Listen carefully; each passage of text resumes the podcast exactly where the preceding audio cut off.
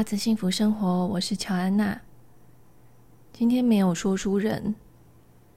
这个频道呢，聊的是简单生活、伴侣关系，还有环游世界旅行。本来这一周有打算要找说书人上网，试着用网络远端录音。呃，软体找到了，硬体还没有克服，所以还要再等等喽。今天我想要聊老家的断舍离。我的老家是在台中乡下一个田中间的透天厝，有一个客厅、一个厨房、六间房间，还有一间佛堂。这一栋是三层楼的房子。我这一次本来以为我带了非常多的物品回家。但放进房间之后，就觉得，诶，怎么东西就消失？感觉消失在空间中。我也觉得百思不得其解。但那那些东西其实有塞满了一台修旅车，所以我就觉得，哇，好奇怪哦！空间真的是会把物品吃掉的。这一周断断续续的在整理跟断舍离。真的蛮辛苦的，就发现说有好多东西是本来以为已经丢光的，结果竟然原来是藏在家里的某一处。那一开始搬回来的时候，五月初我先整理的爸妈的房间，原因是因为他们的房间好像已经失去了房间的舒适的感觉。很像变成一个储藏室，里面有我爸爸好像是进的药酒吗？还是美酒之类的，一桶一桶的酒。然后我妈妈因为某些原因，好像是她觉得有一些衣服穿过了，她不想不知道怎么收，所以她就用一个竹竿把它横放在衣柜跟窗户的中间。然后就在上面吊了很多衣服，然后遮掉了阳光之外，就觉得说一进那个房间看过去，好像就是满满的东西。那还有一个很大的问题是，摆了一个很大的烫马，烫马就是那种烫衣服的烫衣板，很大个，是那那种大型的。所以就是上面就会变成有无性生殖的衣服，一件一件，就是洗完澡之后或是换下来，就会直接披挂在上面。那挂钩上面也是挂满了背包、衣服。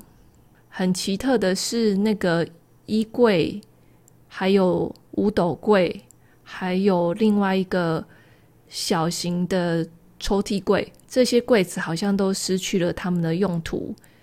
大部分的日常换穿的衣服，他们就会直接，比如说洗好，然后他就会，我妈妈就会直接把它挂在挂钩上面，然后下一次又直接穿，所以抽屉里面的衣服并不会拿出来穿，洗好的衣服也不会收进抽屉里面，有点像是开放式的收纳法，在这个小的抽屉柜上面，因为。他这样的收纳习惯，所以他就摆了一个横放的三层柜，然后在里面堆满了衣服，还有上面，所以就是看起来非常的杂乱，而且不知道逻辑是什么。所以后来我就先从五斗柜看看五斗柜里面到底还有没有收纳空间。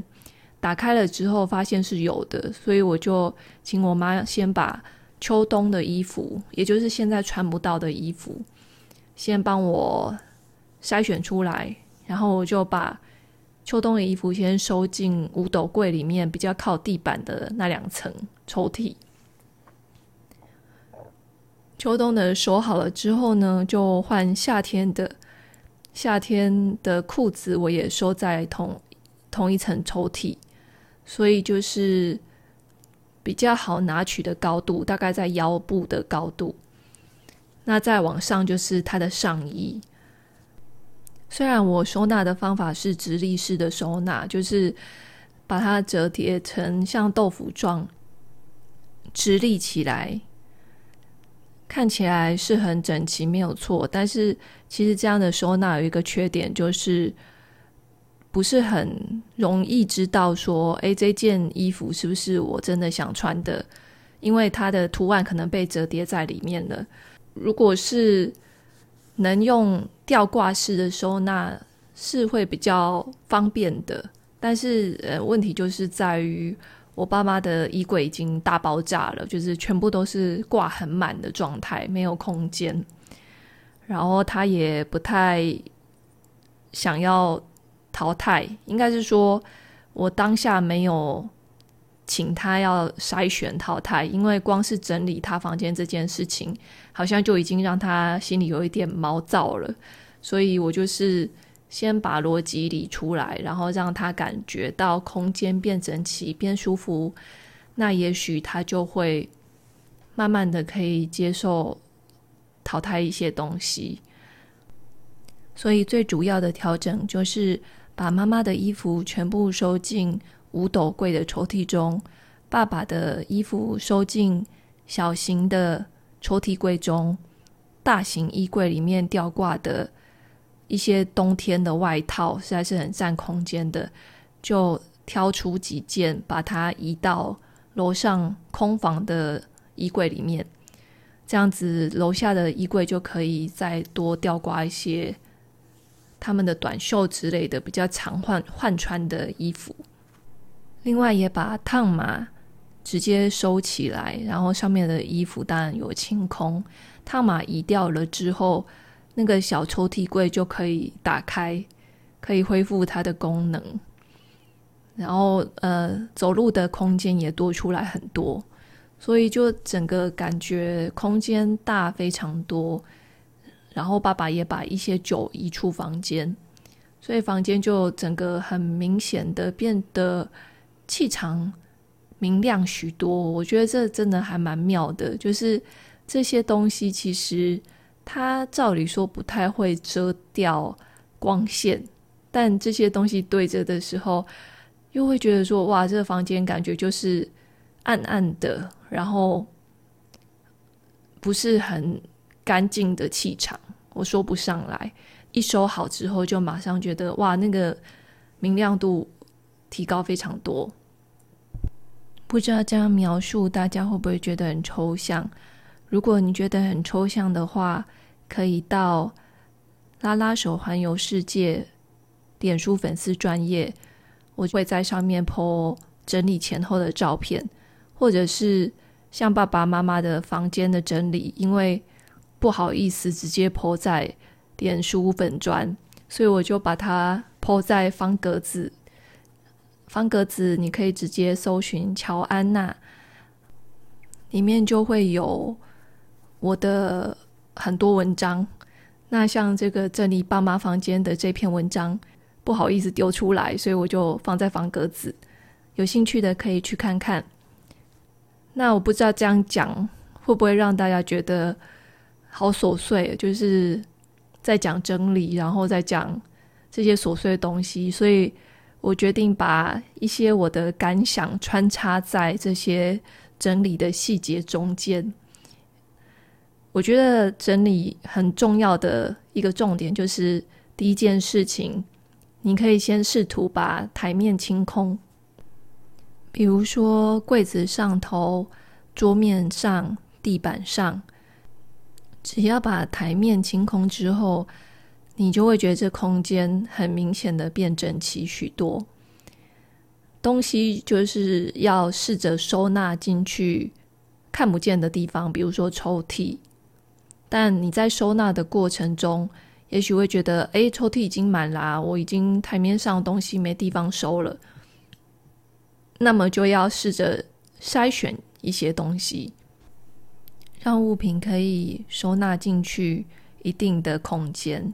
所以，也就是以空间来置物的概念，也可以让墙面尽量保持干净。有时候我们为了要装饰，所以就会在墙面挂太多的照片或者是月历。有时候看起来是很花的，那少其实反而容易看起来清爽。所以如果不确定到底挂的好不好看，就宁可都不要挂。白墙其实真的也是最美的。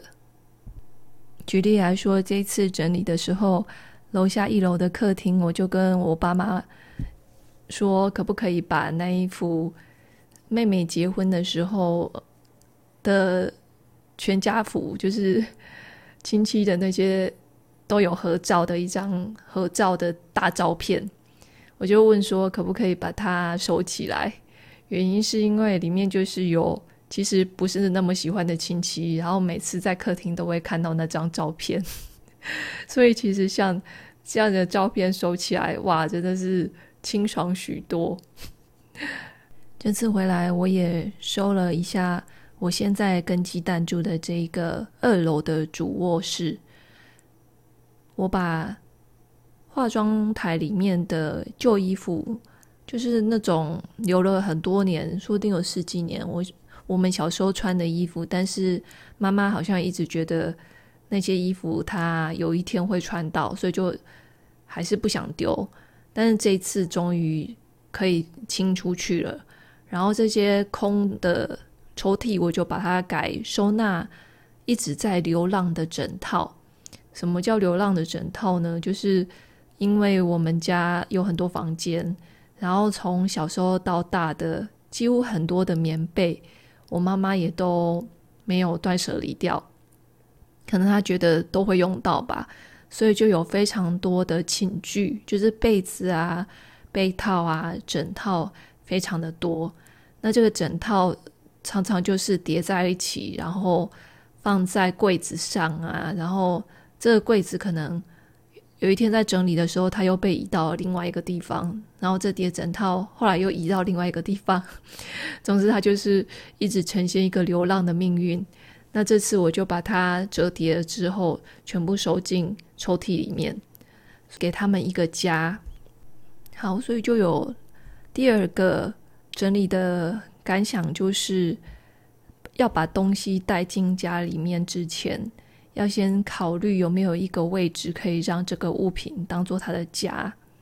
此外呢，还要考虑自己的精力跟时间有没有足够可以管理这个东西。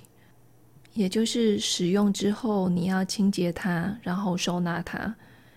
如果没有那么多精力，觉得日常生活工作已经很忙了，那要买新东西的时候，可能就要在。多思考一下。这周整理的重头戏就是二楼佛堂的两个大书柜，一个是木书柜，一个是铁书柜，都蛮大的。然后另外还有一个小柜子。这两个书柜呢，平常都是被椅子挡住的，很不方便打开。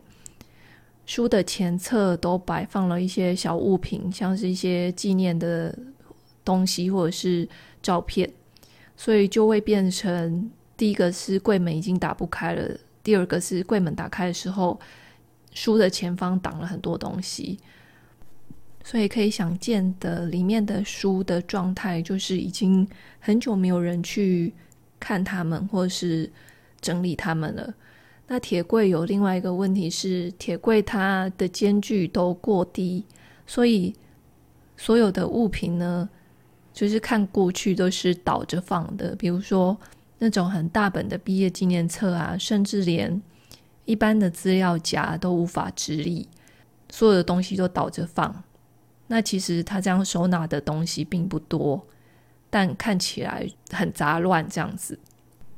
这次断舍离掉非常非常多的过期资料，就是以前研究所、大学一些。作业啊，然后一些讲义，真的有很多都其实都堆在那边。我以为我已经清过它了，结果其实好像并不是如此。除了我的之外，还有姐姐妹妹的，就是大家的东西都混杂着，然后就被遗忘在那边。还有我的信件，我已经我以为我已经把我的所有信件都已经。就是断舍离掉了。那其实还是有很多在这个柜子里，还有各种散落的照片，就是东一张西一张的照片。我甚至还有找到之前我很喜欢做剪报，就是我很喜欢看好莱坞电影跟西洋音乐，所以我就那种报纸，只要跟我喜欢的明星有关的，我就会把它剪下来，然后收集在这些资料夹里面。其实搜的真的蛮好的，但是其实现在已经不会再去翻看他们了。所以我就决定把它们断舍离掉。这一次整理这个佛堂的书柜，比我想象中的还要辛苦很多。我本来没有预期会这么辛苦的。我觉得有很大一个原因是，我很讨厌很多灰尘的地方。那因为这两个书柜，大家应该可以想象，他们的状态就是已经是布满灰尘，然后玻璃也。灰灰的这样子，呃，铁柜也开始生锈了，所以我就很不想要去碰那些东西，很不想要去清理它。所以我发现我是那种东西如果还没有到很脏的时候，我可以清理，但是只要它脏到一个程度之后，我真的就会很想要，很想要，就是叫视而不见吗？或者是鸵鸟心态。就不想要去 处理它。好，所以这边我有一个感想，就是我常常有听过人家说啊，我的物品只是很杂、很乱而已。其实我的物品不脏，我的家不脏这样子。但是我觉得，只要杂乱的话，就一定会脏，一定会堆积灰尘，甚至还有壁虎大便。因为我们家是在乡下，所以有真的很多很多的壁虎，然后每天都会吃饱饱的，然后产出很多大便。我没有讨厌壁虎，我觉得它们很可爱，但是壁虎大便真的还蛮讨人厌的。关于这个整理佛堂的心路历程，我会写在方格子，然后应该也会分享在。粉专，所以有兴趣的可以过去看看。我觉得很有趣的是，在我一边整理的时候，我妈妈就开始自动自发的整理厨房柜子上的杂物，因为那上面堆了很多杂志跟食谱啊，或者是不知道是缴了没的账单。那他就很主动的把那上面都清空了，觉得超开心的。然后后来我就拉着我妈妈说：“诶，还有一个地方有一个东西我超想丢的。”然后就拉着我妈妈到厕所，然后就发现说：“诶，那个东西已经被丢了。”诶，我就问我妈说：“诶，你已经丢了？”他就说：“你爸丢了啊。”就是那个东西是。干燥花的玫瑰，玫瑰干燥花。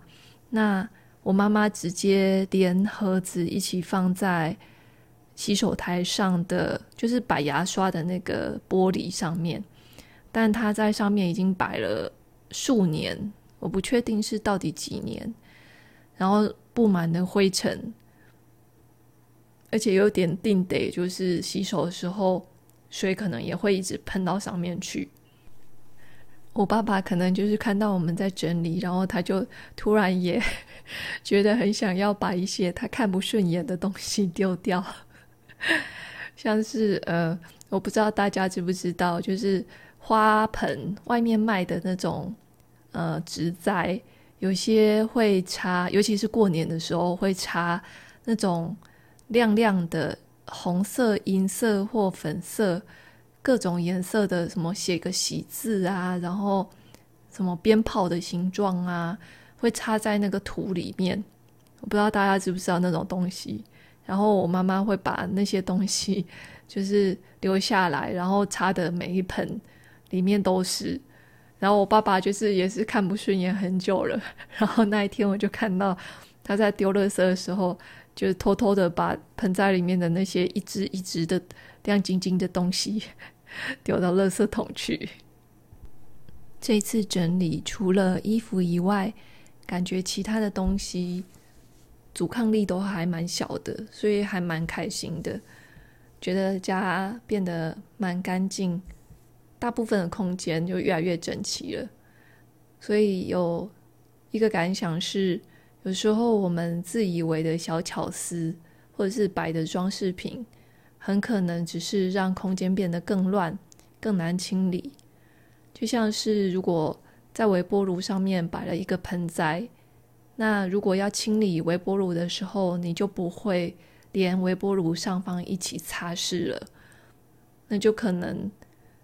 那个地方就是会积灰尘，或者是柜子的把手有些掉了一些流苏啊，或者是什么呃玉手啊，然后妈祖金牌啊，就是可能就是想说，哎，那边可以掉，然后就会很自然的掉上去，但是却没有想到说，哎，这个画面看起来是不是已经太多东西了？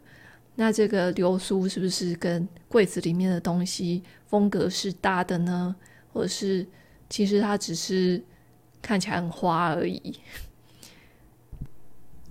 这一次在整理的过程中，我也发现了一件非常非常有趣的事，就是我回来住大概一个月，上个礼拜我做了一个奇怪的梦，梦到某一任男友，可是其实我已经。做过很多清理的工作，就是，呃，不管是静坐啊，或者是观想，或是共感人的练习，我已经试图的把这个能量清理掉了。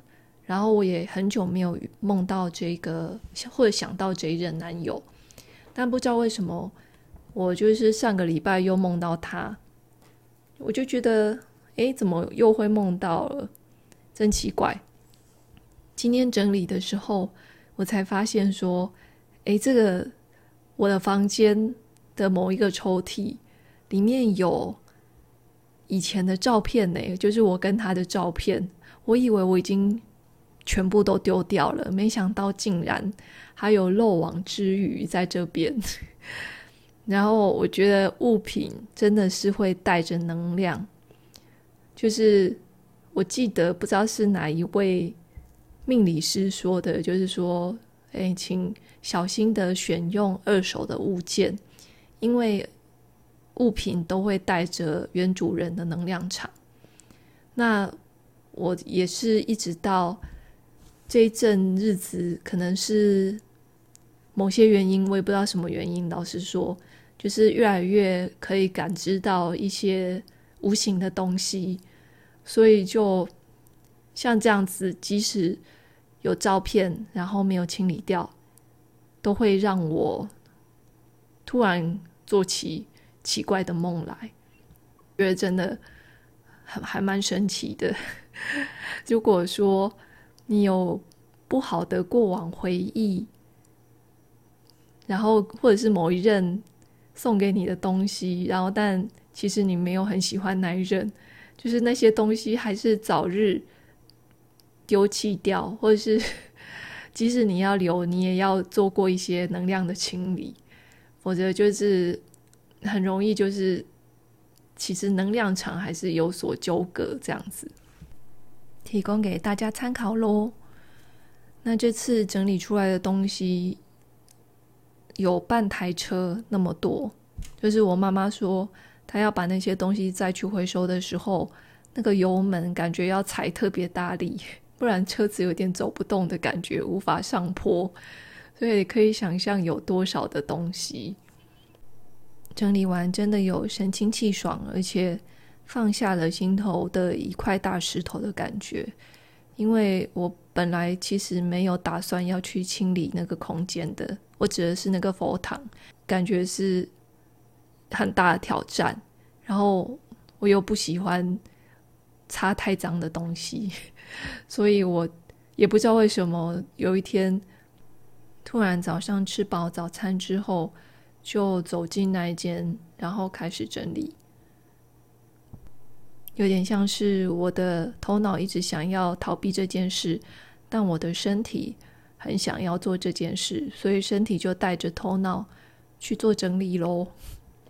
其他更多的整理跟空间的细节，我都会写文章写下来。